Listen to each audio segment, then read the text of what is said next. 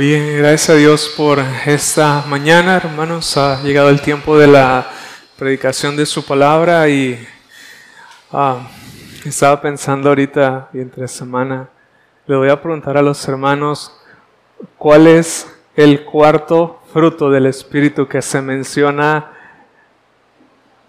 en Gálatas capítulo 5.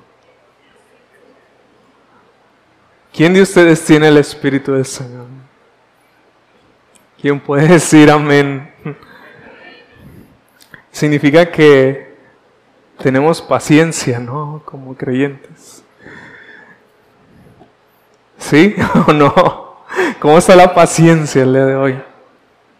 Así como que no sé si responder sí o no porque no sé qué va a decir después de eso. Bien, ¿por qué les pregunto esto? Vayan por favor a Números capítulo 11, porque por el número de versículos, la predicación de hoy será de tres horas. Así que, ¿cómo está su paciencia? Aquellos que dijeron que si tienen el Espíritu.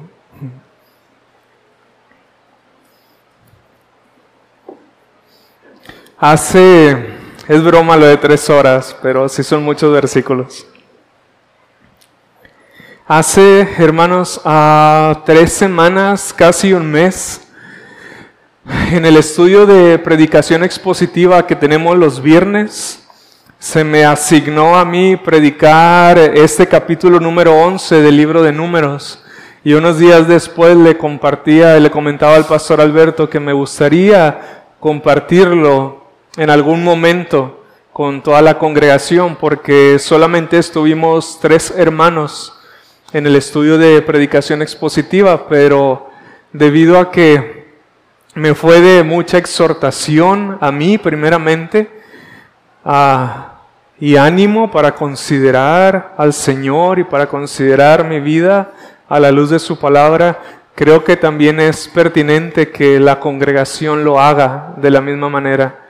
Entonces espero que, que sea de exhortación y al final de ánimo al igual que, que lo fue para mí. Entonces, este es un sermón que prediqué hace tres semanas, un día viernes, y que quería desde entonces compartirlo con ustedes. Vamos a, a leer todo el capítulo número 11 del libro de números. Si pueden, por favor, abrir sus Biblias.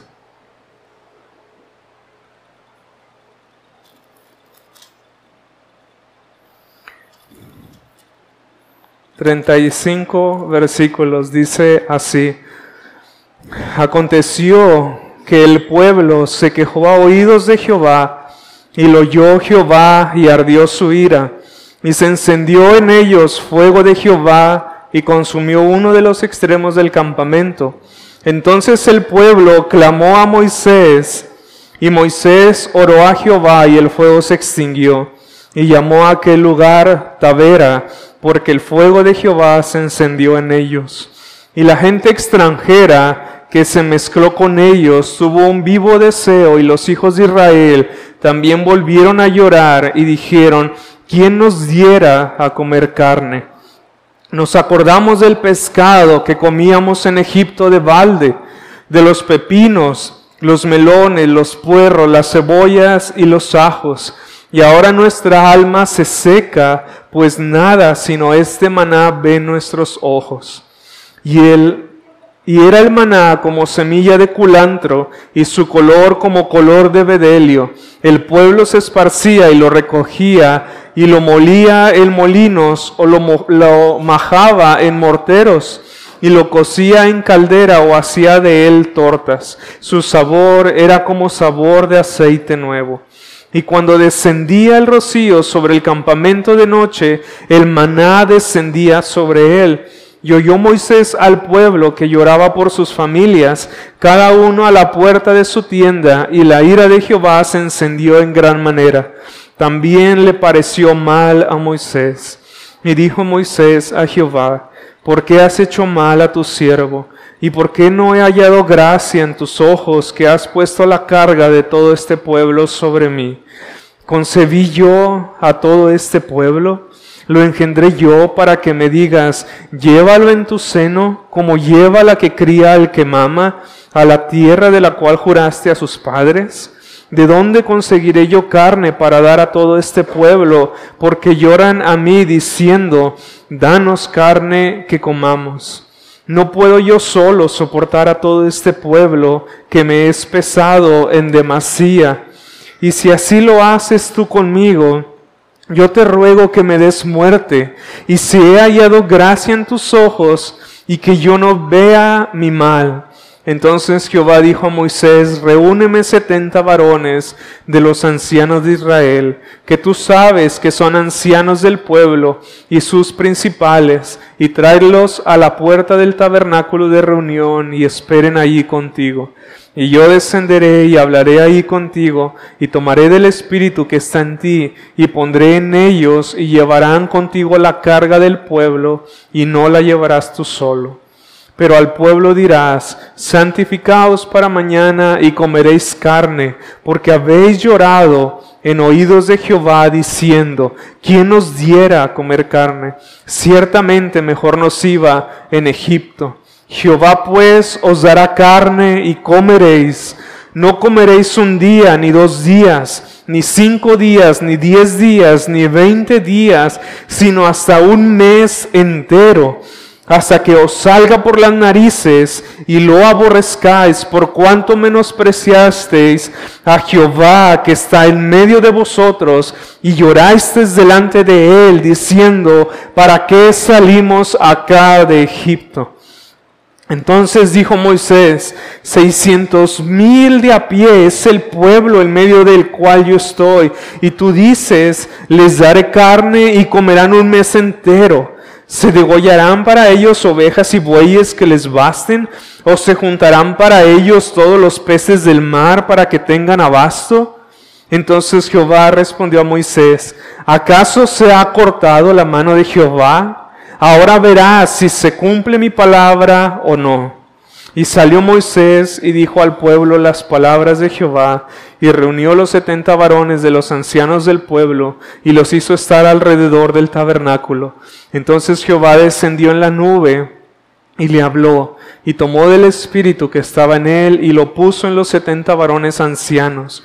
Y cuando posó sobre ellos el espíritu, profetizaron y no cesaron. Y habían quedado en el campamento dos varones, llamados el uno Eldad y el otro Medad, sobre los cuales también reposó el Espíritu estaban entre los inscritos, pero no habían venido al tabernáculo y profetizaron en el campamento. Y corrió un joven y dio aviso a Moisés y dijo, Eldad y Medán profetizan en el campamento. Entonces respondió Josué, hijo de Nun, ayudante de Moisés, uno de sus jóvenes, y dijo, Señor mío, Moisés, impídelos. Y Moisés le respondió, ¿tienes tus celos por mí? Ojalá todo el pueblo de Jehová fuese profeta y que Jehová pusiera su espíritu sobre ellos. Y Moisés volvió al campamento, él y los ancianos de Israel, y vino un viento de Jehová y trajo codornices del mar y los dejó sobre el campamento, un día de camino a un lado y un día de camino al otro, alrededor del campamento, y casi dos codos sobre la faz de la tierra. Entonces el pueblo estuvo levantado todo aquel día y toda la noche y todo el día siguiente y recogieron codornices. El que menos recogió diez montones y las tendieron para sí a lo largo alrededor del campamento. Aún estaba la carne entre los dientes de ellos antes que fuese masticada cuando la ira de Jehová se encendió en el pueblo e hirió Jehová al pueblo con una plaga muy grande y llamó el nombre de aquel lugar Kibrot Ataba, por cuanto ahí sepultaron al pueblo codicioso. De Kibrot Ataba partió el pueblo a Acerot y se quedó en Acerot. Vamos a orar. Padre, Padre, gracias ah, por tu palabra, Señor. Padre, queremos pedirte ahora en este momento que tú nos des de tu gracia, que tú seas propicio con nosotros. Que tú estés con nosotros, Señor, por tu gracia y misericordia para nuestro bien y que nos des luz y entendimiento en tu palabra y voluntad para ponerla por obra.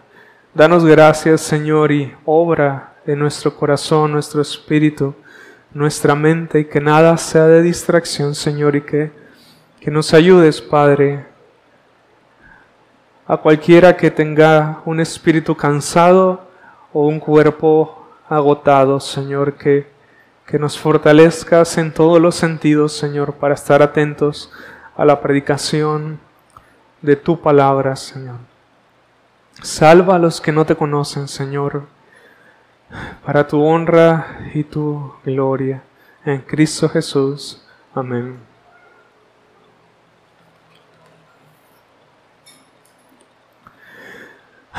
Bien, hermanos, en Números capítulo 10, había pasado ya un año desde que el pueblo había llegado al monte Sinaí. Ellos, antes de llegar al capítulo número 11, ya habían experimentado la bondad y el poder del Señor. El Señor los había sacado de la esclavitud de Egipto con mano poderosa. El Señor había hecho que fueran liberados por medio de milagros innumerables que hizo a través de su siervo Moisés al mandar plagas a Egipto, a Faraón. Ellos habían experimentado el poder y los milagros de Dios aun cuando atravesaron el mar rojo porque se abrió delante de ellos. Para números 11, ellos conocían ya el poder, la gracia, la bondad y la misericordia de Dios en cómo Él los había sacado de la tierra de Egipto, donde ellos estaban bajo esclavitud por muchos y muchos años. Ellos ahora, aquí en el capítulo número 10, habían acampado todo este tiempo a faldas del monte Sinaí. Y ese lugar donde ellos habían acampado fue el lugar donde ellos recibieron la ley de Dios por medio de Moisés, su siervo. Y nunca el pueblo había acampado tanto tiempo en un mismo lugar como lo había hecho aquí en Números capítulo 10 a faldas del monte Sinaí. Y para el capítulo número 10, antes de llegar a nuestro capítulo de números 11, el pueblo ya estaba en marcha hacia la tierra prometida, a la cual Dios les había dicho que los iba a introducir. Una leche, una tierra prometida donde fluía leche y miel como leemos en Números capítulo 10, versículo 11 y 13, si me pueden seguir con su vista, dice, en el año segundo, en el mes segundo, a los 20 días del mes, la nube se alzó del tabernáculo del testimonio y partieron los hijos de Israel del desierto de Sinaí según el orden de marcha y se detuvo la nube en el desierto de Parán partieron la primera vez al mandato de Jehová por medio de Moisés. Entonces aquí vemos que ellos ya se habían puesto en marcha hacia la tierra prometida, a que habían hecho una parada o iban en el desierto en Parán. Y qué privilegio, hermanos, Dios le había concedido a este pueblo.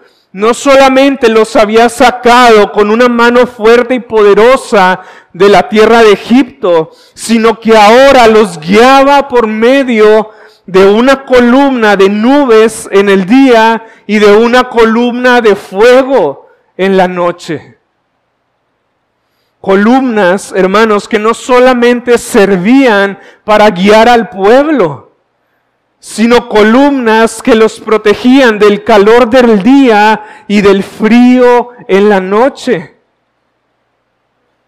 A veces pensamos que el desierto es caluroso tanto de día como de noche, pero no es así. El desierto es caluroso en el día, pero es muy frío en la noche. Pero Dios cuidaba de todo esto para con su pueblo. La nube los protegía del calor y el fuego en la noche los protegía del frío. Él les había prometido hacerles bien y ellos lo sabían. Dios había sido su guardador y su protector en todos los sentidos, hermanos. Como leemos en números 10, versículo 29, ellos sabían que Dios les había prometido el bien para ellos. Números 10, versículo 29, entonces dijo Moisés, a Obab, hijo de Raguel, Madianita, su suegro, nosotros partimos para el lugar del cual Jehová ha dicho, yo os lo daré. Ven con nosotros y te haremos bien, le dijeron a Moisés, porque Jehová ha prometido el bien a Israel. Ellos lo sabían, hermanos. Así que cuando llegamos al capítulo número 11 de números, el pueblo tenía ya tres días que había partido del monte Sinaí al desierto de Parán en Cádiz. Versículo número 33 y 34 de números 10. Así partieron del monte de Jehová camino de tres días y el arca del pacto de Jehová fue delante de ellos camino de tres días, buscándoles lugar de descanso. Y la nube de Jehová iba sobre ellos de día desde que salieron del campamento. Y cada vez que el arca se movía, se dice que Moisés acostumbraba a hacer una oración en contra de sus enemigos y a favor del pueblo de Israel. Versículo 35 y 36. Cuando el arca se movía, Moisés decía, levántate, oh Jehová, y sean dispersados tus enemigos, y huyan de tu presencia los que te aborrecen. Y cuando ella se detenía, decía, vuélvete, oh Jehová, a los millares de millares de Israel.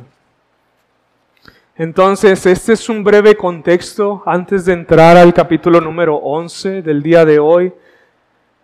Y al final del capítulo 10, hermanos, vemos, y a principios del capítulo 11, vemos cuán triste es, hermanos, que los líderes estén orando e intercediendo continuamente por una congregación, pero que al mismo tiempo aquellos por quienes está orando deliberadamente quieran persistir en su pecado contra el Señor. Versículo número 1 al 3 del capítulo número 11.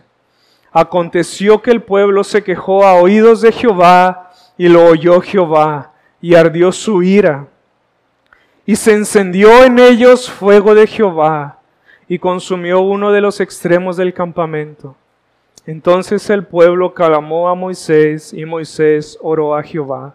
Y el fuego se extinguió y llamó a aquel lugar Tavera, porque el fuego de Jehová se encendió en ellos.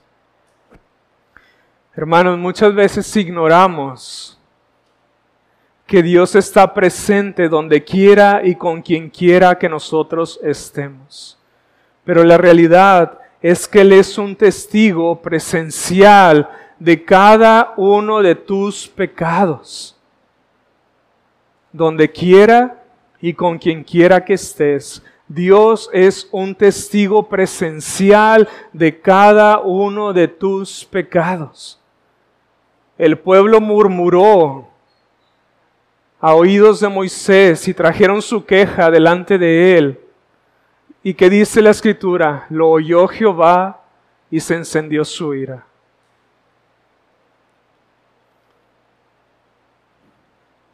La palabra queja puede también ser entendida como murmuración. Y este pecado fue un pecado que se convirtió en algo común en el pueblo que había salido de la tierra de Egipto, porque inmediatamente después, en el capítulo número 12, después de este pecado que encendió la ira de Dios, Aún María y Aarón murmuraron contra Moisés y la ira del Señor se volvió a encender en contra de ellos, trayendo un lepra como juicio a la vida de María. Inmediatamente después, y ese pecado de queja y murmuración es un pecado repetitivo en el libro de números. Y así en los capítulos siguientes nos, podemos dar cuenta que este era un patrón de conducta del pueblo que había sido rescatado con mano poderosa de Egipto. Y quizá, hermanos, puede ser sorprendente para cada uno de nosotros ver la facilidad con la que se rebelaron después de haber visto la bondad de Dios para con ellos y su severidad para con sus enemigos. Pero la realidad, hermanos, es que no somos nada diferentes a ese pueblo. Nada diferentes somos a ese pueblo. De hecho, hermanos, si nos examinamos, creo que somos aún peores que ellos. Porque a diferencia de ellos, Dios nos ha concedido una mejor y una mayor revelación de su persona. Y nos ha dado un mayor conocimiento que el que ellos tenían, hermanos. Y esto es por medio de la persona y obra de nuestro Señor Jesucristo. Ellos no conocían a Dios de la manera en que nosotros le conocemos por medio de nuestro Señor Jesucristo. Ellos le estaban conociendo ahora por medio de los milagros que él estaba haciendo en medio de la congregación, pero no tenían el privilegio que nosotros tenemos de conocer a Dios por medio de su Hijo Jesucristo, quien le ha dado a conocer. Entonces, hermanos, nosotros no solamente no somos diferentes a ellos, sino que somos aún peores cuando pecamos de queja y murmuración en contra del Señor como ellos lo hicieron. Porque tenemos una mayor revelación de su bondad que la que ellos tuvieron y de sus misericordias. Porque para nada, hermanos, este libro de números repite una y otra vez este pecado. La queja y la murmuración no son cosa pequeña delante del Señor. Por eso es curioso cómo Pablo, hermanos, nos advierte de este pecado en Primera de Corintios capítulo 10 y nos dice que estas cosas que han acontecido han sido puestas como ejemplo a nosotros para que no pequemos. Vayan a Primera de Corintios capítulo 10, versículo número 1 al versículo número 11. Primera de Corintios capítulo 10 del 1 al 11.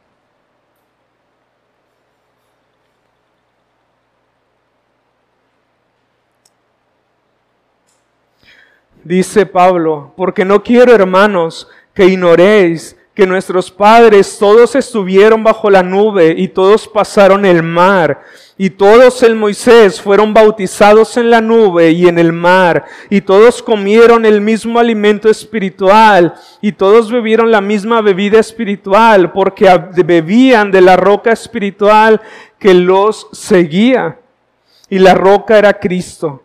Pero de los demás de ellos no se agradó Dios, por lo cual quedaron postrados en el desierto. Mas estas cosas sucedieron como ejemplo para nosotros, para que no codiciemos cosas malas como ellos codiciaron, ni seáis idólatras como algunos de ellos. Según está escrito, se sentó el pueblo a comer y a beber y se levantó a jugar.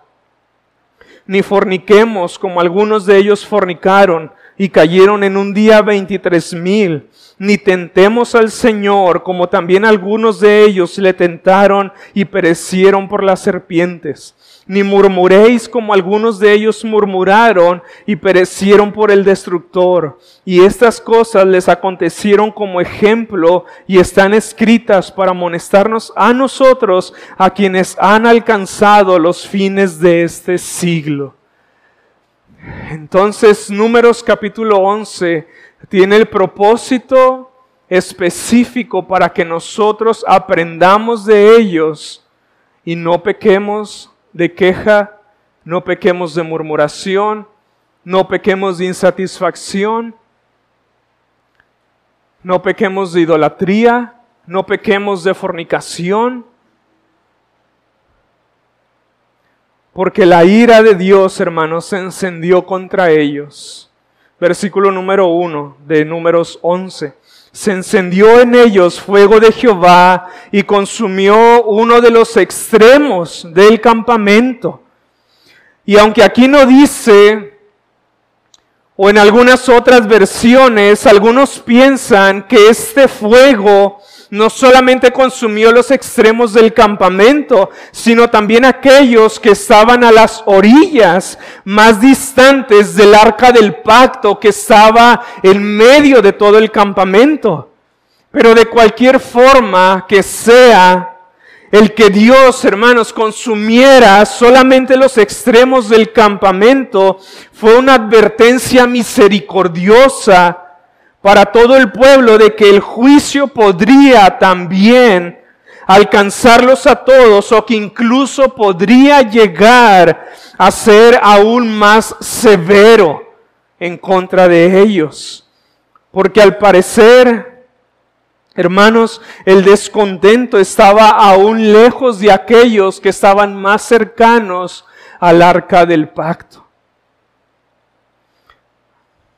Así que hermanos, tengan mucho cuidado de no estar ignorando las advertencias misericordiosas que Dios les da a cada uno de ustedes porque el juicio de Dios pudiera venir a ti de una manera más severa.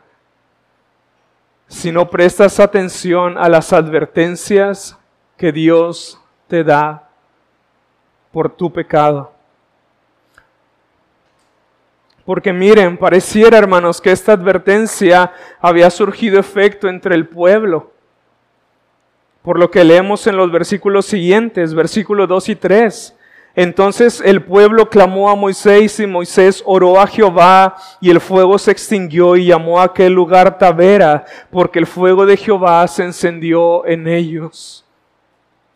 Si la historia hubiera terminado ahí, hermanos, hubiera sido relativamente feliz porque dejaron de quejarse y murmurar contra el Señor.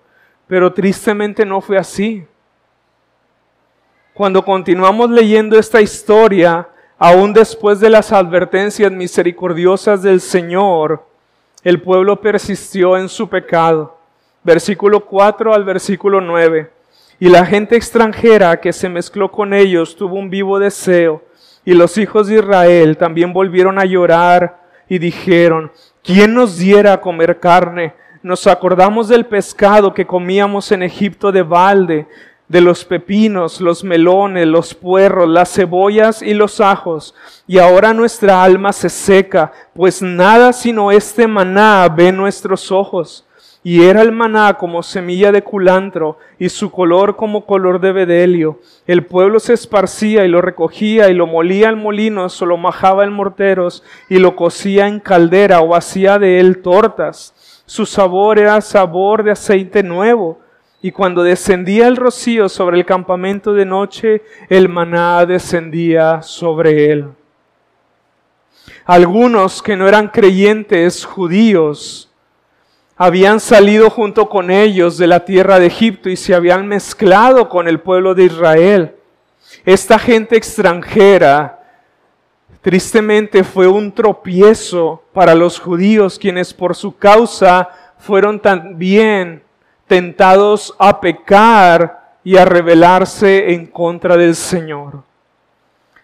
La insatisfacción de esta gente extranjera se extendió también entre todo el pueblo, hermanos. Y despertó entre los israelitas un vivo deseo por la comida que ellos tenían en Egipto, pero también un desprecio por el maná que Dios les había dado para su sustento diario. Así que, hermanos, podemos ver cuán importantes son las relaciones personales que cada uno de nosotros construimos. Si las malas conversaciones, dice el apóstol Pablo, que corrompen las buenas costumbres de los hijos de Dios, cuánto más las malas costumbres de alguien más corromperán las buenas costumbres y la vida de los hijos de Dios. Si las malas, las malas conversaciones, dice Pablo, afectan negativamente de esa manera tu vida, hermano, cuánto más las malas relaciones van a afectar tu estilo de vida. Entonces, al ver a los extranjeros cómo contaminaron a los israelitas, nosotros debemos de aprender a cuidar nuestras relaciones personales con los que nos rodean. Y no estoy diciendo, hermanos, que todos los judíos que salieron de Egipto eran salvos o que son víctimas del pecado de los extranjeros. Pero cuán buena o mala influencia pueden tener en nosotros las personas con las que nos rodeamos o también nosotros a ellas. Así que ten mucho cuidado de estar contaminándote por otros o de contaminar a otros con tu pecado de queja, con tu pecado de murmuración, con tu pecado de insatisfacción por algo en específico o cualquier otro tipo de pecado, cualquiera que sea. Ten cuidado. Este llanto del pueblo, hermanos, se convirtió inmediatamente en un menú de quejas y murmuración. Versículo 5. Nos acordamos del pescado que comíamos en Egipto de balde, es decir, de gratis, de los pepinos, los melones, los puerros, las cebollas y los ajos.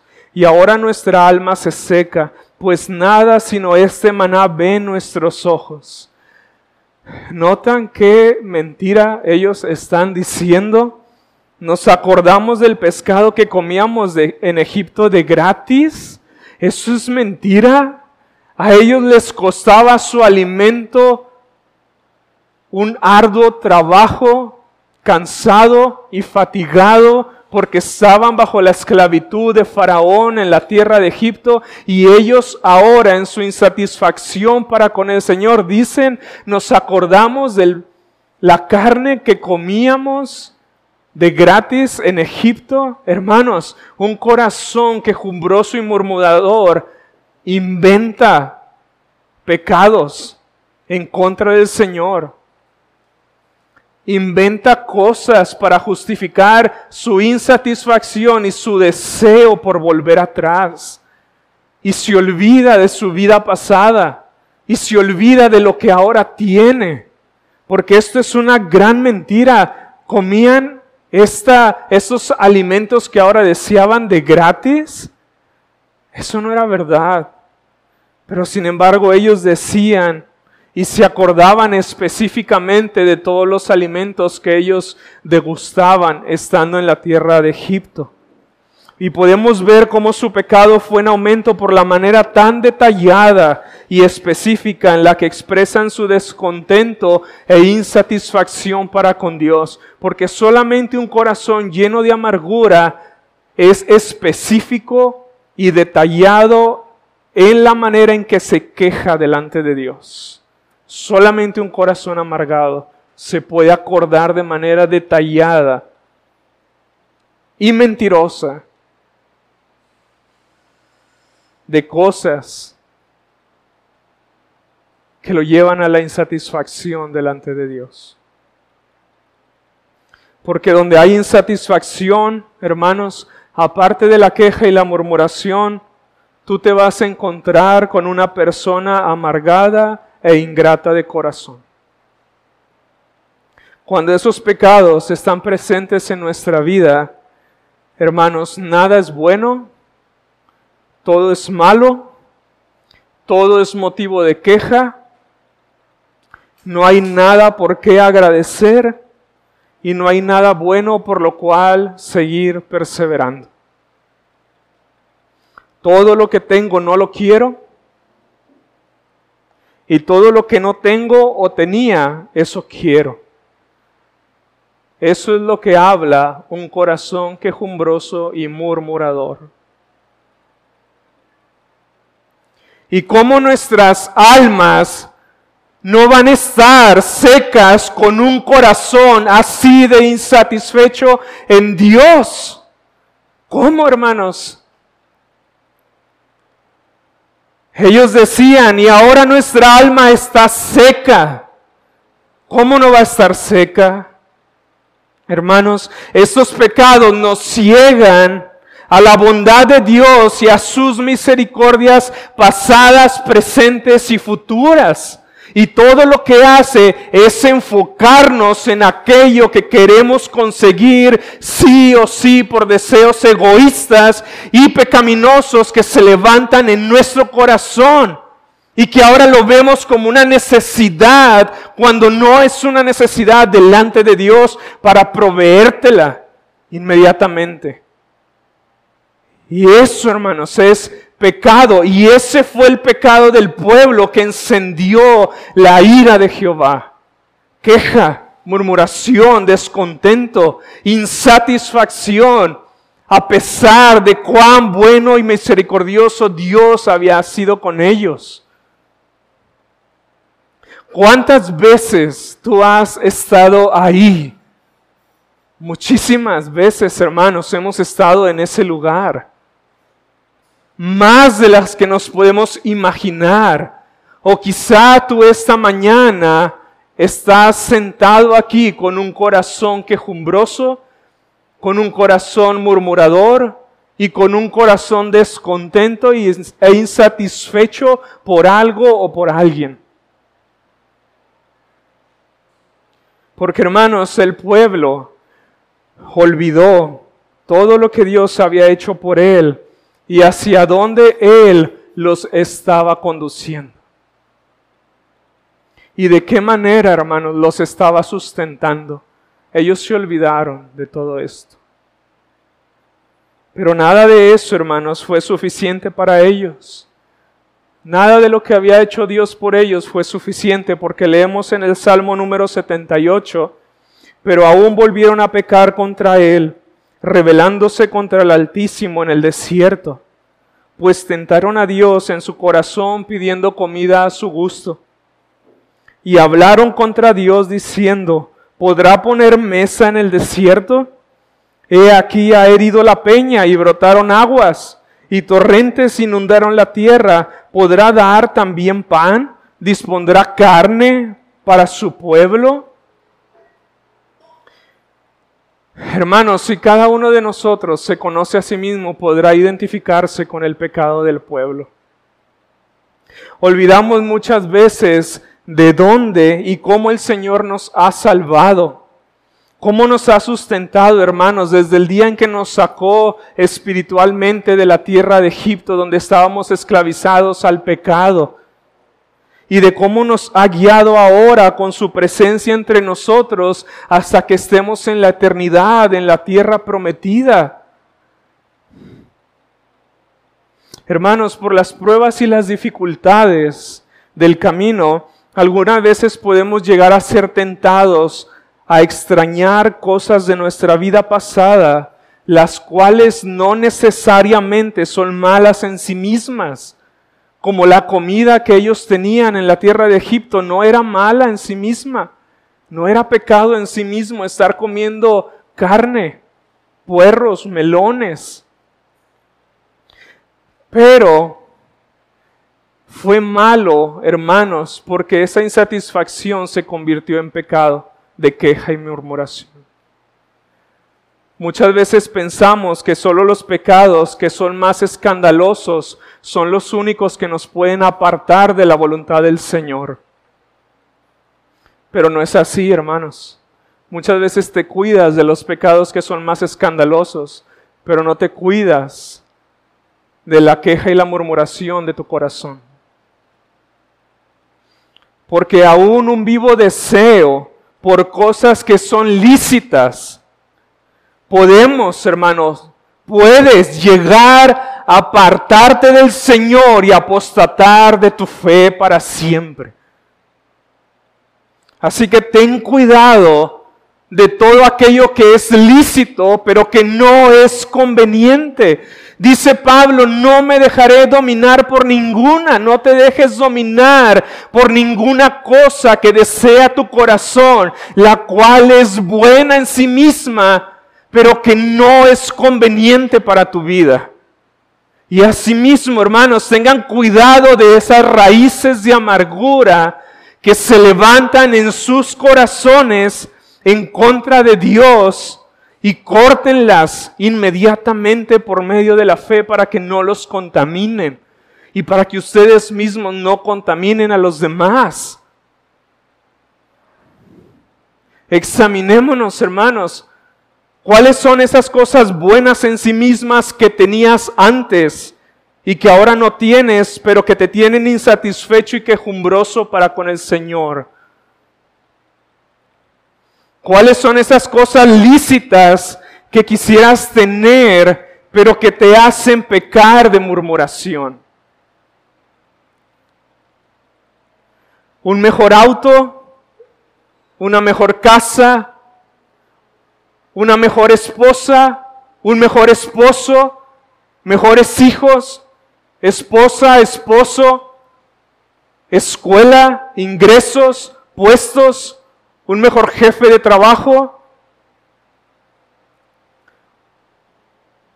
iglesia.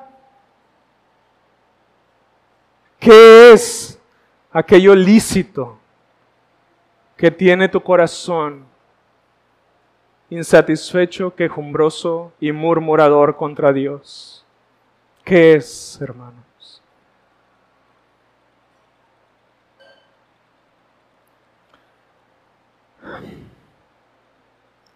¿Por qué tenemos que desear quejándonos? ¿No podemos desear y esperar en Dios?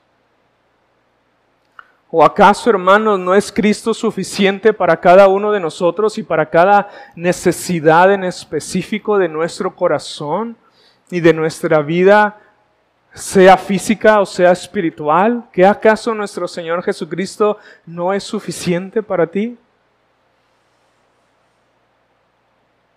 ¿Por qué tenemos, hermanos, en poco lo que Dios nos ha dado y lo que Él ha hecho por nosotros en Cristo? ¿Por qué te olvidas que Él ha perdonado tus pecados y que te ha salvado? ¿Por qué te olvidas cómo Él te ha sustentado en tiempo pasado, en el tiempo presente y ha prometido sustentarte en todos los sentidos para el tiempo futuro? La insatisfacción, hermanos, nos puede llevar a ser tentados a retroceder al igual que ellos. Asimismo, hermanos, podemos ser tentados a envidiar y codiciar la vida de los incrédulos, como lo vemos aquí en ellos y en la vida del salmista Asab en el Salmo número 73, quien dice, por poco resbalaron mis pies cuando tuve envidia de los arrogantes, es decir, de los pecadores, de los incrédulos. Por poco resbalaron mis pies, dice el salmista Sab. Así que tengamos cuidado, hermanos, porque el pecado siempre va a engendrar pecado. Primero es insatisfacción, luego es queja, luego es murmuración, luego es amargura, luego es ingratitud, es envidia, es codicia y así sucesivamente. La insatisfacción en Dios, hermanos, no solamente nos lleva a la queja, sino peor aún, hermanos, nos lleva a menospreciar al Señor y todas sus bondades que ahora tenemos o que hemos tenido en el pasado. Porque el pueblo no solo deseaba, sino que también menospreciaba el maná que Dios les había dado. Versículo número 5, nos acordamos del pescado que comíamos en Egipto, gratis, de los pepinos, de los melones, los puerros, las cebollas y los ajos. Y ahora nuestra alma se seca, pues nada sino este maná, así como este maná. Ve nuestros ojos. ¿Y quién es el verdadero maná que descendió del cielo? Nuestro Señor Jesucristo. Hermanos, cuando nuestro corazón está de esta manera, lo menospreciamos a Él directamente y lo tenemos en poco. Porque muchas veces sofisticamos la manera en que nosotros tratamos con nuestro pecado. Porque si yo te preguntara, y pon atención hermano, si yo te preguntara, si alguna vez le has dicho al Señor, Señor, tú no me eres suficiente, tú no me amas, tú no tienes cuidado de mí, tú no eres bueno, Señor. Tú no has sido bueno conmigo ni lo serás. Hastiado estoy de ti, Señor. Cansado estoy del camino por donde me llevas. Si yo te pregunto, si tú alguna vez has dicho eso al Señor, estoy seguro que tú vas a responder, por supuesto que no, yo nunca he dicho eso al Señor en mis oraciones y en mi corazón, pero eso es exactamente lo que tú y yo decimos cuando pecamos de queja, de murmuración e insatisfacción en nuestro corazón por cualquier cosa, persona o razón o lo que sea. Señor, tú no me amas, Señor, tú no eres suficiente. Señor, tú no has sido bueno ni has mostrado misericordia para conmigo, ni la mostrarás. Tú no tienes cuidado de mí ni de mis necesidades. Estoy cansado de ti, Señor. Estoy hastiado de ti, Señor. Eso es lo que tú le dices al Señor cuando tu corazón está de esta manera. Aunque seas sofisticado en la manera en que llamas a tu pecado, aunque seas sofisticado en la manera en que tratas con tu pecado, eso es lo que tú le estás diciendo al Señor en tu corazón. Y lo estás acusando. Y estás levantando el puño y el dedo a la manera de Adán. La mujer que tú me diste ya me tentó. Y estás culpando a Dios de tus pecados y justificándolos en Él.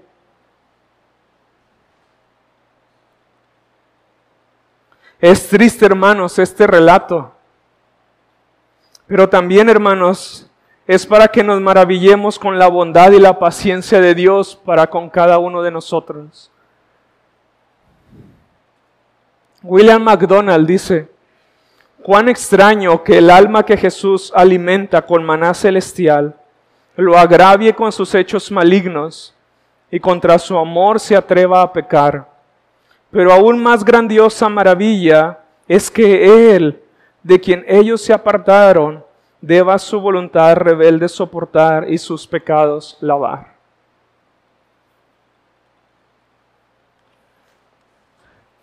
Hermanos, no porque el Señor no te haya consumido con su juicio, no quiere decir que tu pecado es menos grave que el de ellos.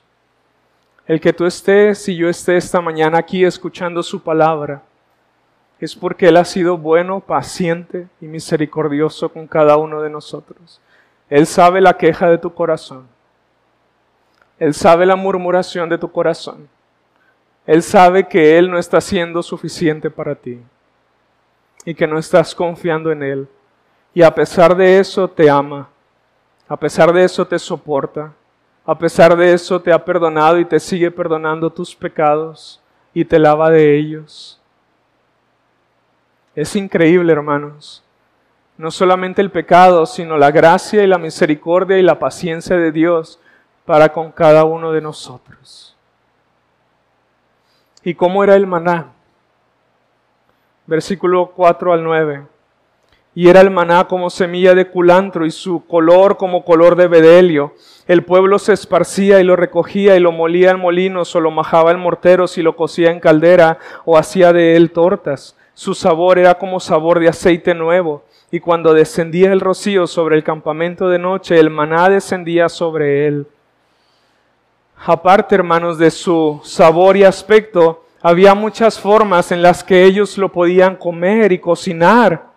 Recordemos que el maná descendía todos los días, a excepción del sábado, que era día de reposo.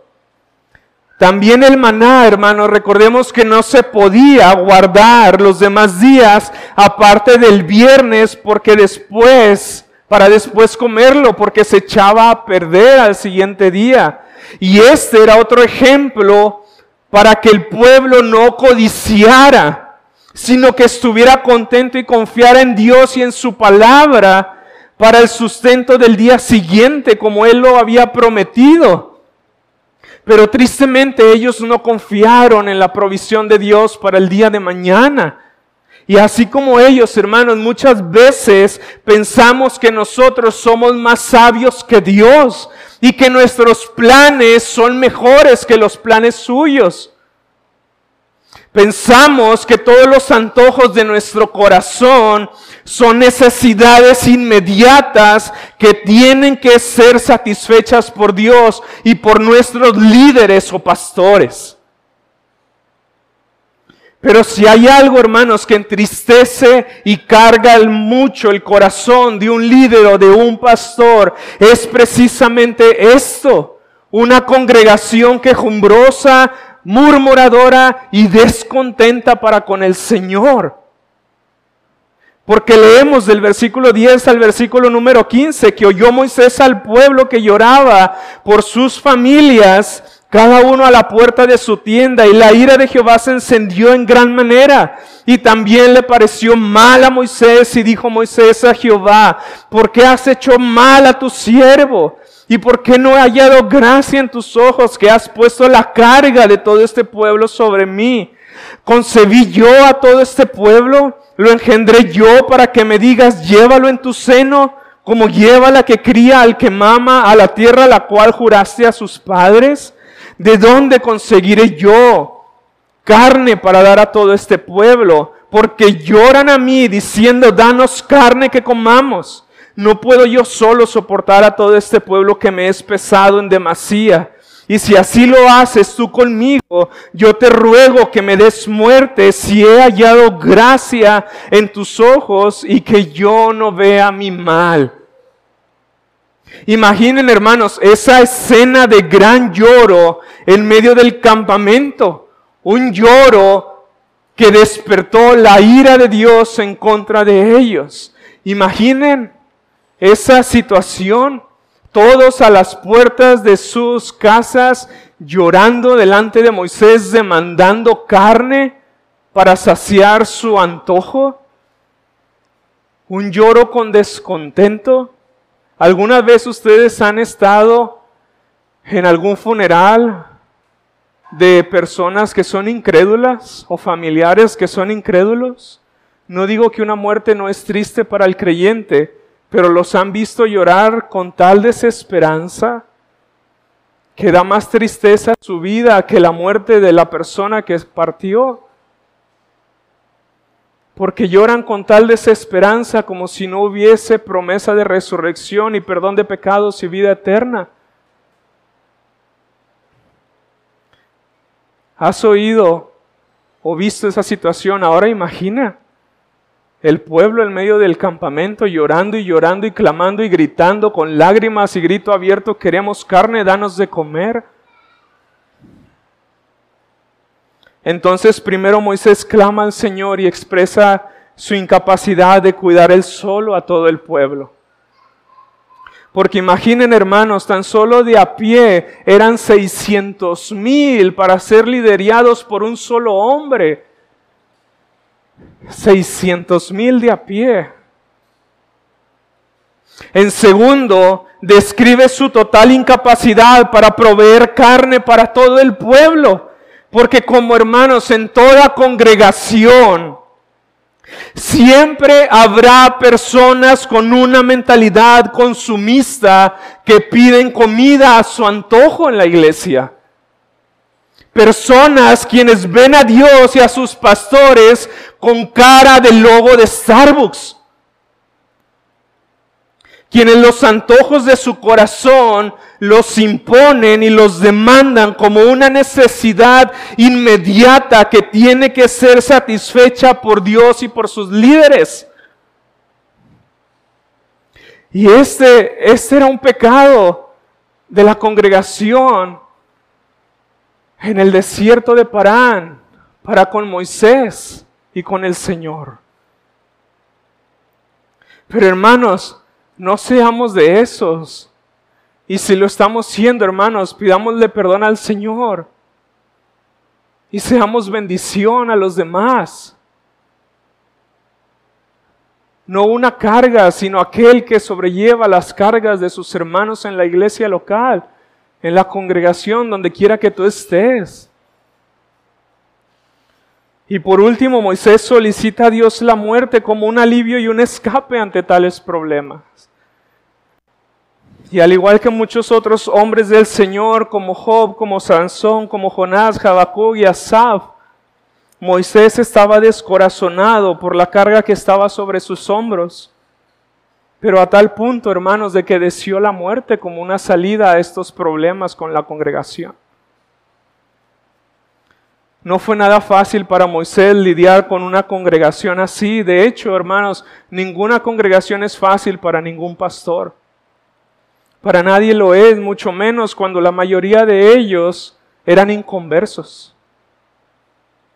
Entonces, si nos ponemos en las sandalias de Moisés, podemos entenderlo un poco mejor, hermanos, en lo que expresa y asimismo podemos entender la compasión y la respuesta del Señor a su petición, versículos 16 y 17.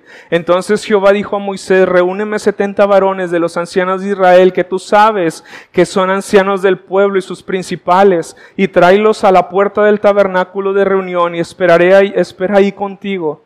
Y yo descenderé y hablaré ahí contigo, y tomaré del Espíritu que está en ti, y pondré en ellos, y llevarán carga contigo la carga del pueblo, y no la llevarás tú solo.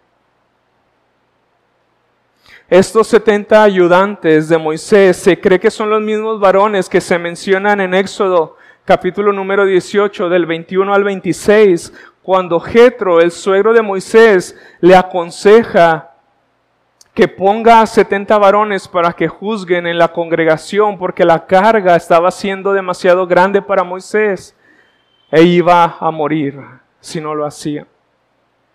Porque es verdad, hermanos, entre más crece la iglesia, más crecen las demandas.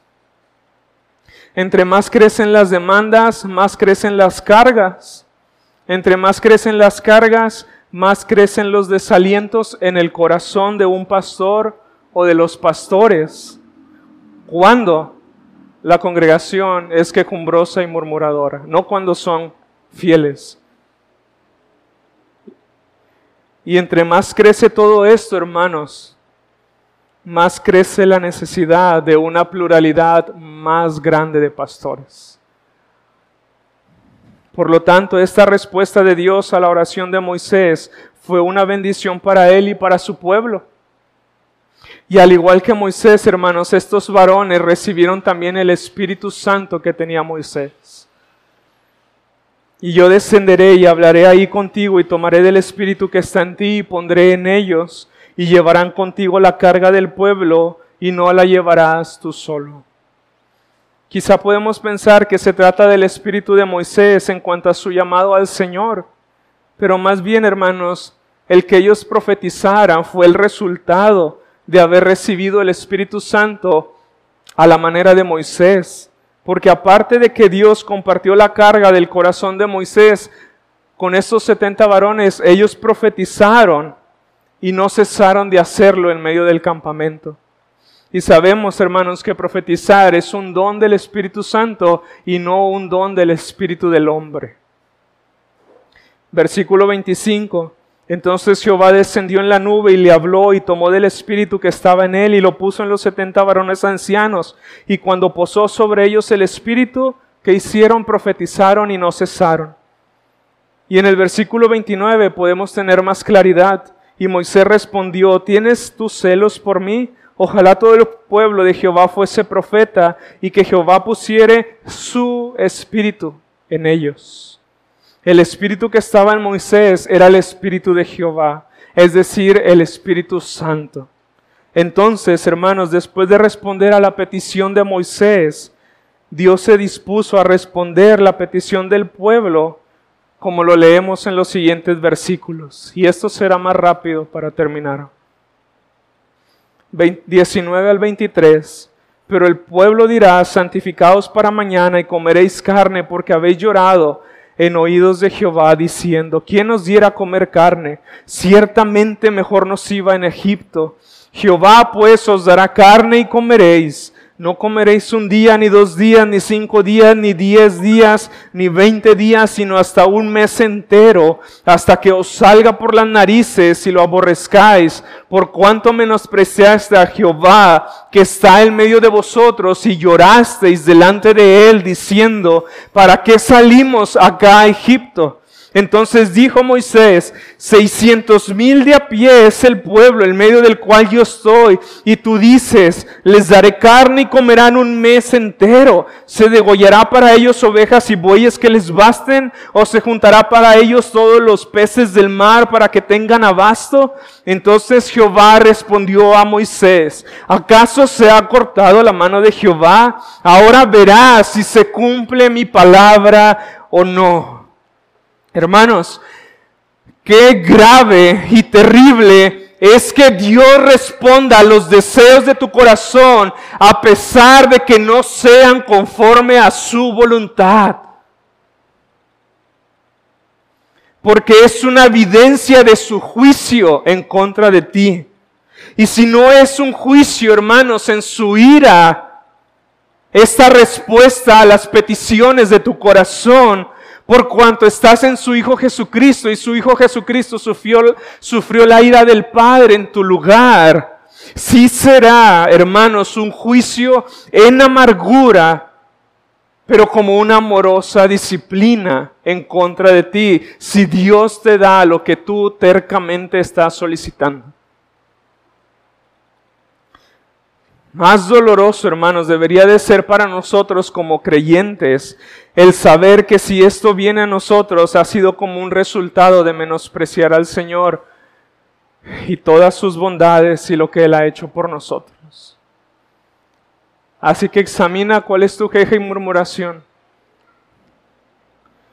Porque dice en el versículo 20, por cuanto menospreciaste a Jehová que está en medio de vosotros y llorasteis delante de él diciendo, ¿para qué salimos acá de Egipto? Y le puedes poner tú lo que tú quieras. ¿Para qué, Señor, esto, esto, esto y aquello?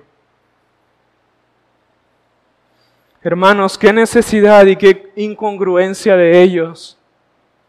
Los mismos que a causa de sus gemidos y de su clamor fueron escuchados por Dios para ser rescatados de la esclavitud, son los mismos que ahora están diciendo, ¿para qué salimos acá de Egipto? ¿Cómo que para qué salimos de acá? Ellos mismos clamaron al Señor y gimieron al Señor y le dijeron, Señor, sácanos.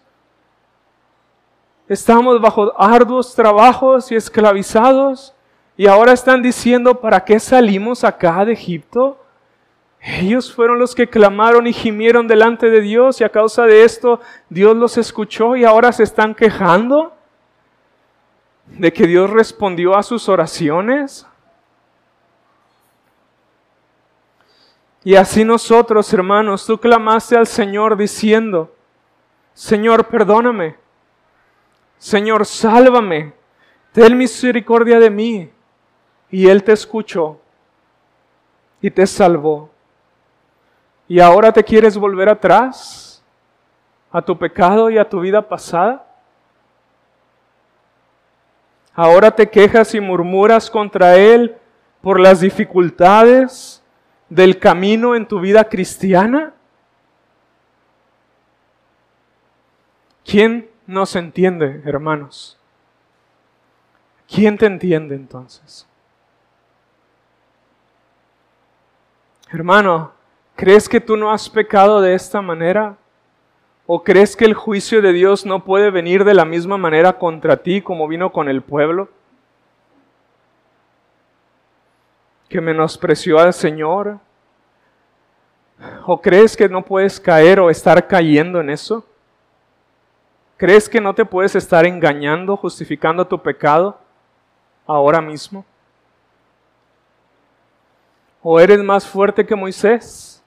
Porque aún Moisés, hermanos, pecó en incredulidad en contra de Dios. Del 21 al 23 lo podemos ver. Y al igual que los discípulos, hermanos, en la segunda multiplicación de los panes y los peces, Moisés, hermanos, se olvidó que cuando iban camino al monte Sinaí, Dios había provisto milagrosamente carne para los hijos de Israel. En Éxodo capítulo 16, 13, Moisés se olvidó que por medio de él había abierto el mar rojo que había traído plagas por medio de su mano en contra del faraón y de toda la tierra de Egipto. Moisés también se olvidó de cómo él había metido su mano en su pecho, la había sacado y tenía lepra, la había metido otra vez y había salido limpia. Moisés se olvidó que él había aventado la vara de Aarón en el suelo y se había convertido en una serpiente, que la había tomado y se había vuelto a convertir en una vara. Y ahora él también estaba pecando de incredulidad en contra de Dios a causa de las demandas del pueblo. Él también, hermanos, debió haber recordado las misericordias pasadas y el poder y la fidelidad del Señor para cumplir su palabra que le estaba dando ahora y que no dudara. Cada uno, hermanos, es responsable de su pecado. Pero una congregación quejumbrosa, hermanos, puede propiciar el desaliento y la incredulidad en la vida de sus líderes y de sus pastores.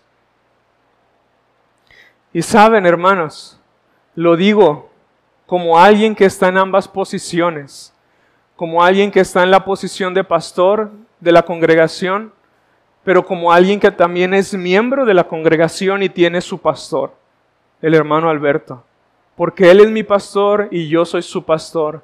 Entonces esto aplica para todos y cada uno de nosotros. Yo también puedo llegar a desalentar el corazón de mi hermano y pastor Alberto. Y ustedes pueden llegar, hermanos, también, si no tienen un corazón gozoso y satisfecho en Dios, para con sus pastores o líderes de la congregación y podemos el uno al otro propiciar que mi hermano peque de incredulidad al no creer a la palabra de Dios.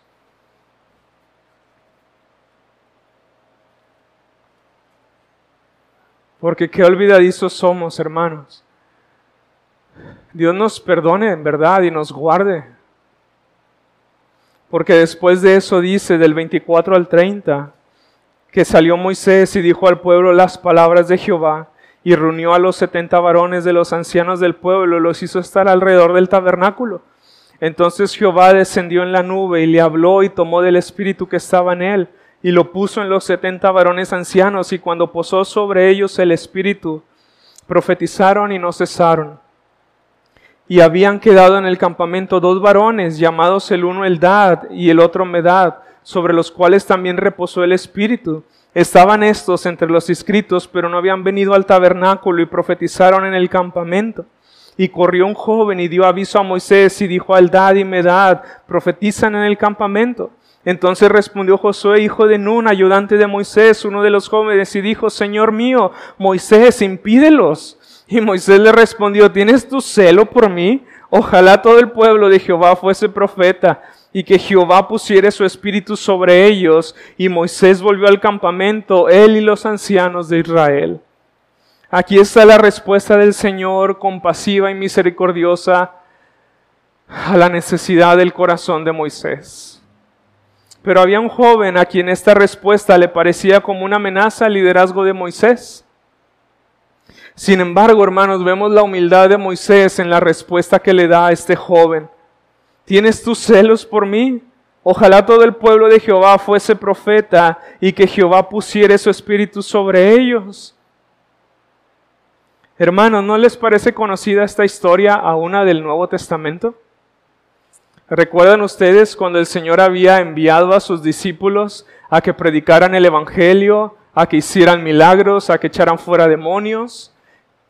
ellos habían vuelto gozosos y después ellos miraron que otros jóvenes, otros hombres estaban también profetizando, estaban predicando la palabra y estaban haciendo muchos milagros y todo el pueblo les seguía.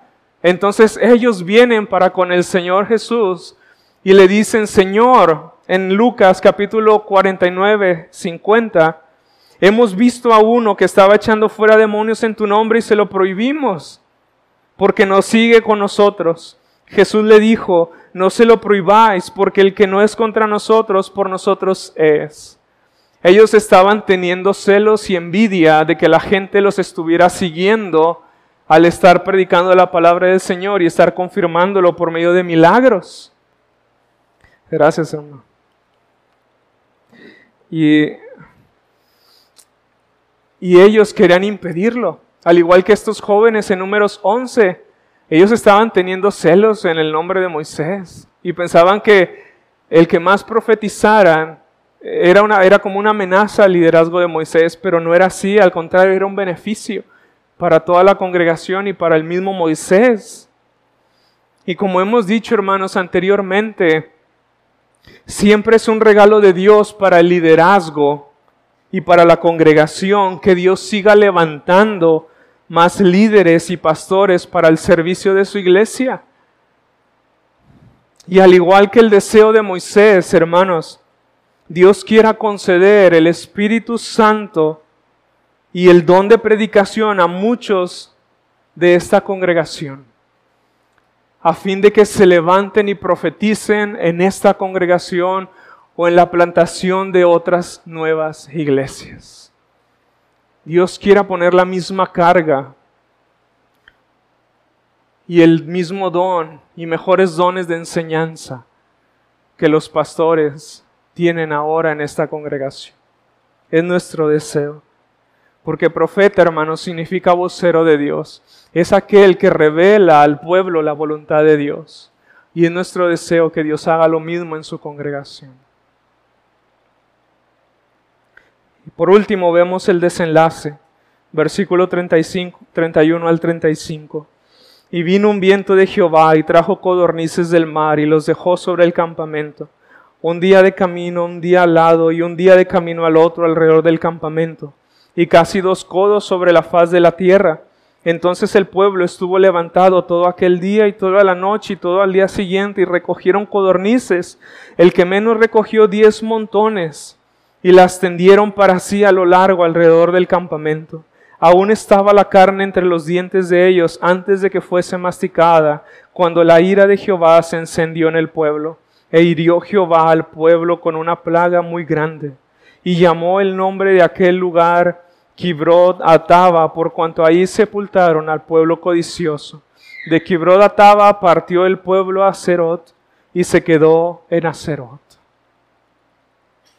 Saben, hermanos, un día de camino son de siete a ocho horas caminando y equivalen a 35 kilómetros aproximadamente de distancia. Y para que sea más claro de entender cómo Dios esparció los codornices alrededor del campamento, es exactamente lo mismo y estaba buscando ayer en Google Maps algo que nos diera un ejemplo para poder entender mejor esta medida de un día de camino. Y es exactamente, hermanos, la distancia de aquí del local de la iglesia al centro del municipio de Juárez, Nuevo León, caminando. Esta es la distancia, hermanos, que se extendían los codornices alrededor del campamento. Imagina, de aquí hasta el municipio de Juárez, Nuevo León, alrededor del campamento. Dos codos son casi un metro de altura, hermanos. No solamente esa era la distancia, sino la altura era aproximadamente la mía. Yo mido unos 77. Dos codos es aproximadamente, uh, perdón, un metro de altura, como de este tamaño. Y diez montones, como se menciona ahí, hermanos, se piensa que era una capacidad aproximada de 2100 a 2500 litros, lo que equivale a un tinaco de agua lleno de codornices, de esos que están arriba en las casas. Era lo que equivalía a los montones que el pueblo juntó para sí en ese día y al día siguiente hasta la noche. Un tinaco de los más grandes que están arriba de las casas, de 2.000 a 2.500 litros, lleno de codornices para ellos, para familias de 5, de 10, ¿imagina? ¿Puedes entender la codicia y la avaricia de ellos? Es increíble, hermanos. Y los números son sorprendentes. Pero más sorprendente, hermanos, es que Dios en su ira te conceda todos los antojos de tu corazón, quejumbroso y murmurador, hasta que te hastíes y te salgan por las narices. Hermanos, si Dios responde así, no te alegres porque no es su amor, es su ira. Y si no es en su ira, como ya mencioné, por cuanto estás en su Hijo, tampoco te alegres. Dios te da lo que tú le demandas, porque es un juicio a manera de disciplina en contra de ti. Y toda disciplina sin duda es amarga no es causa de gozo ni de tristeza según Hebreos capítulo 2.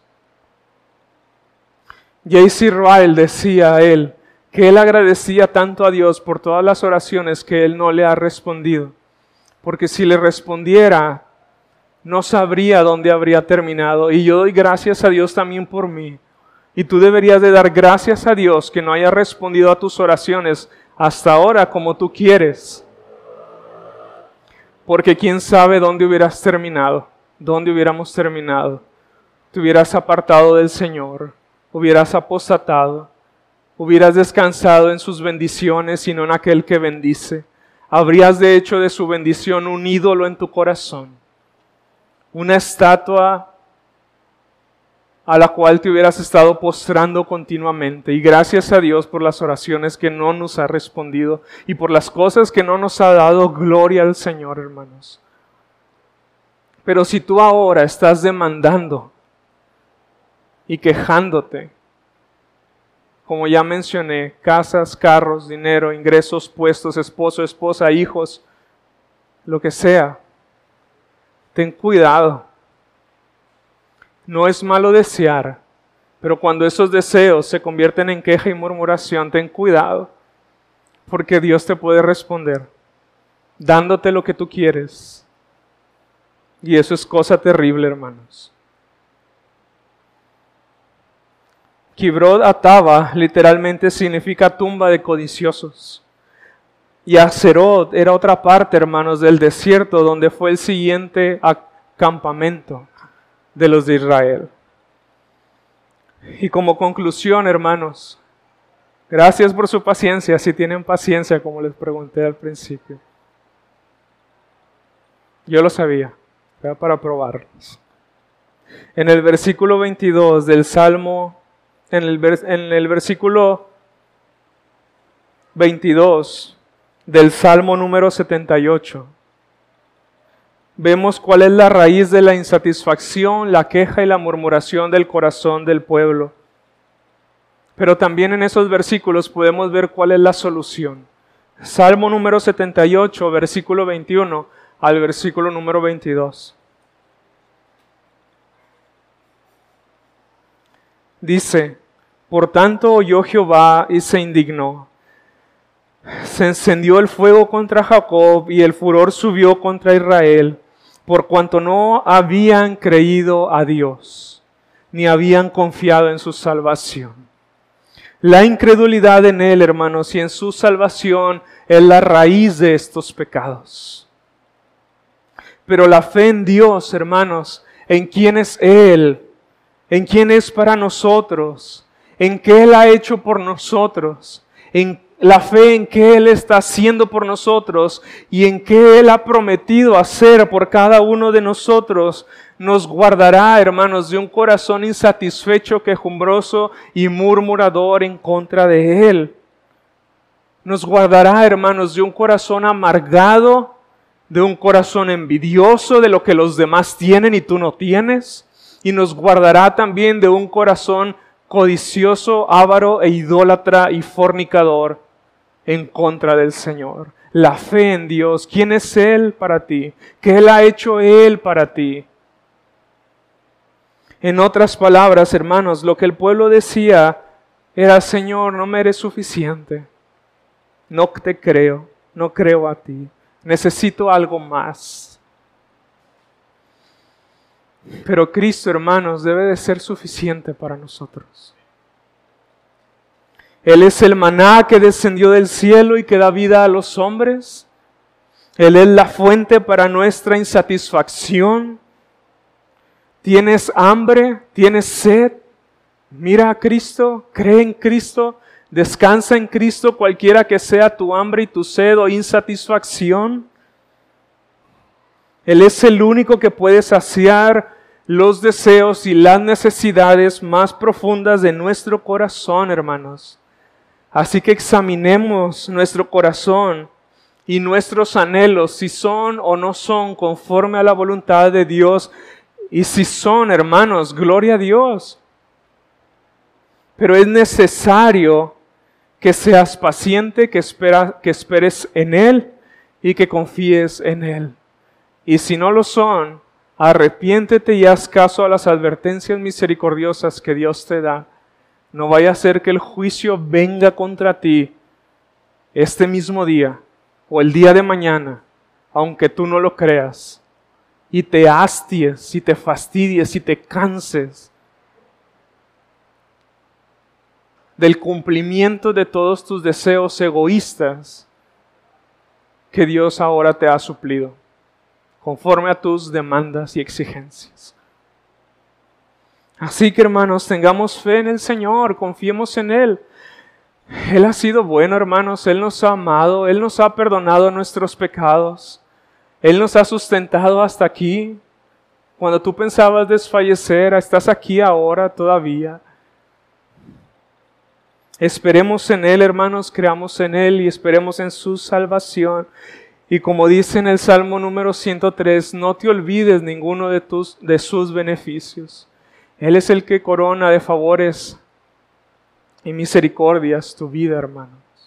No te olvides de ninguno de ellos. Y para aquellos que viven de esta manera, sin Dios, sin gozo, sin paz, sin su presencia, sin una vida plena y satisfecha en Él, arrepiéntanse también de sus pecados y confíen en Cristo para el perdón de todos ellos. Hermanos, Dios nos guarde. Verdaderamente Dios nos guarde, hermanos. Y nos perdone también y nos limpie de todo pecado a fin de que nuestro corazón esté satisfecho en Él y solamente en Él. Vamos a orar.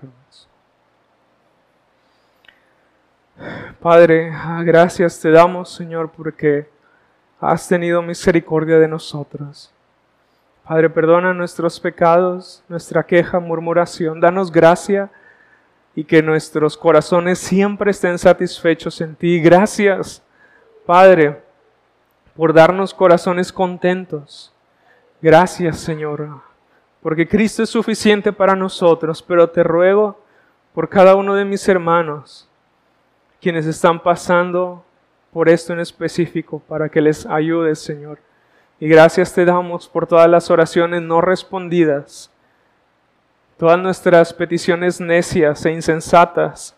Gracias por no responderlas, Señor. Te pedimos que no respondas a ninguna de ellas si estamos pidiéndote y anhelando con queja, murmuración e insatisfacción, ten misericordia, Señor, y no nos respondas conforme a tu ira, sino que ten misericordia de nosotros y que Cristo nos sea suficiente para cada uno de nosotros y para cada necesidad de nuestra vida.